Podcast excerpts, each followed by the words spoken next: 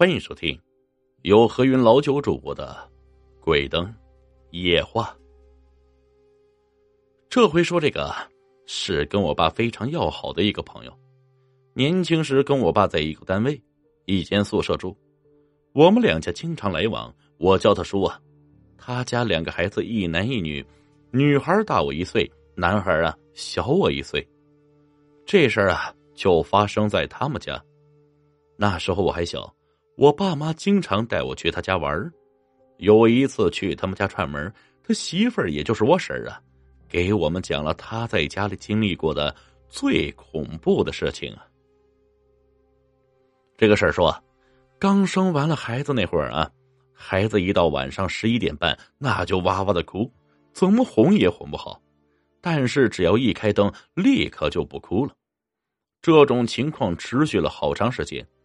这后来家里老人说，这小孩能看见大人看不见的东西，就给孩子弄了个辟邪的挂坠挂在脖子上、手腕上。打那以后，我这老弟还真就不哭了，平平安安长到了五六岁。可虽然孩子没什么事了，但是他们家里的怪事其实并没有断，总是时不时的有点奇怪的声音呢。这东西不见了，我婶有时候啊。晚上老是做噩梦。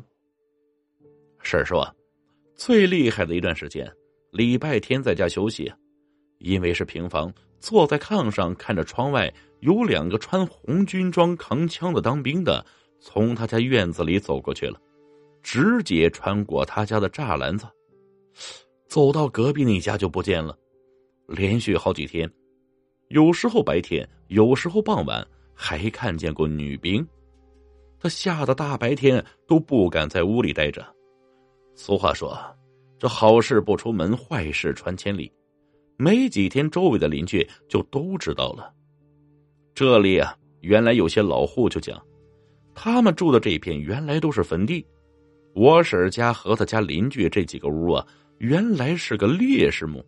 后来烈士墓搬迁到了山上，坟地也挪走了，这才改的住宅。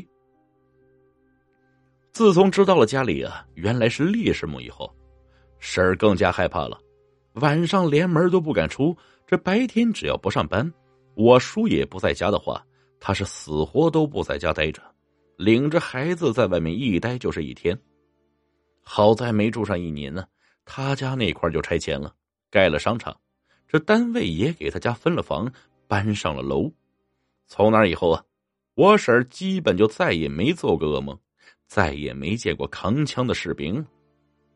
那个地方改成商场以后啊，其实还出过不少事也听商场的人传的挺厉害。当然，那又是另外的故事了。这事儿啊，奶奶和爸爸给我讲过，我觉得特有意思，挺搞笑的啊。我把这件事给大家说一说。日本鬼子投降以后啊。东北各地土匪那是多如牛毛，奶奶家住的那个围子啊，啊，什么是围子啊？围子是早期日本人对付苏联的一种方法，把散居各地的老百姓都赶到一个地方集中居住，然后啊，把聚居的居民围起来，采用连坐的方式，禁止老百姓给抗联提供帮助，以此来对付苏联，这掐断抗联跟老百姓之间的联系啊。这周边光有名字的柳子，呃，就有不下二十个。那时奶奶讲的那都是有名字的，我都记不起来了，只记得好像有什么过江龙、一枝花之类的。这些人经常下山抢东西、绑票，有些柳子还不错呀，即使绑票也不绑女人和小孩有些柳子则是奸淫烧杀，无恶不作。奶奶的父亲。就是被胡子绑票绑走了，从此再无音信。奶奶住的那个围子有个姓杨的大户啊，但不是地主，只是啊，日子过得不错，家里有几十亩地，结果这家就被胡子给盯上了呀。呃，胡子干活之前呢，就会有人下山侦查，他们之间有专门的名词黑话，我也不会说。就是叫踩盘子之类的，踩盘子的人回去报告给土匪头子，说这家连烧火棍也没有啊！烧火棍啊，就是指大抬杠、土炮。这胡子头一听就乐了呀，这是好买卖呀！没过几天呢，趁着晚上就带着二十来个弟兄下山来了。那天是月圆，大月亮地儿，跟点了灯差不多。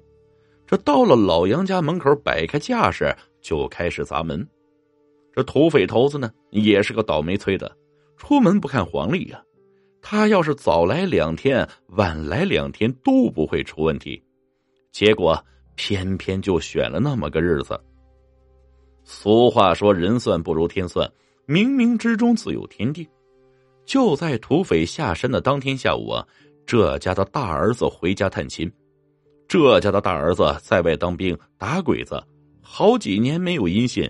老家都以为死了呀，结果那天突然回来了，还带着四个警卫员，听说是当了营长，也不知道是不是团长啊，反正是官不小。当天晚上就赶上了这几个倒霉的土匪来抢劫，一砸门呢，这家的儿子和四个警卫员就上了房。杨老大是一把手枪，四个警卫员一水的冲锋枪，这几位可都是打过鬼子的百战老兵。对付几个土匪，那还不是手到擒来吗？几个人在房上这通突突啊，把土匪直接是打的哭爹喊娘、抱头鼠窜。双方一交火，不到十五分钟，土匪就被撂倒了十二三个。这还是晚上，要是白天，估计一个也跑不了。这土匪头子一看事儿不对呀，领着剩下的五六个人屁滚尿流的跑了。回去就把之前前去踩盘子的土匪给劈了。这事后来呀，在当地都传遍了，不管是土匪圈里还是老百姓的圈里，沦为了笑谈。踩盘子没踩到烧火棍却碰上了机关枪。后来呢，这个柳子土匪头啊，实在是太没面子了，加之死了不少人，元气大伤，混不下去，没多久就被其他的柳子给吞并了。本集故事播讲完毕，感谢各位听众收听，我们呀下集再见。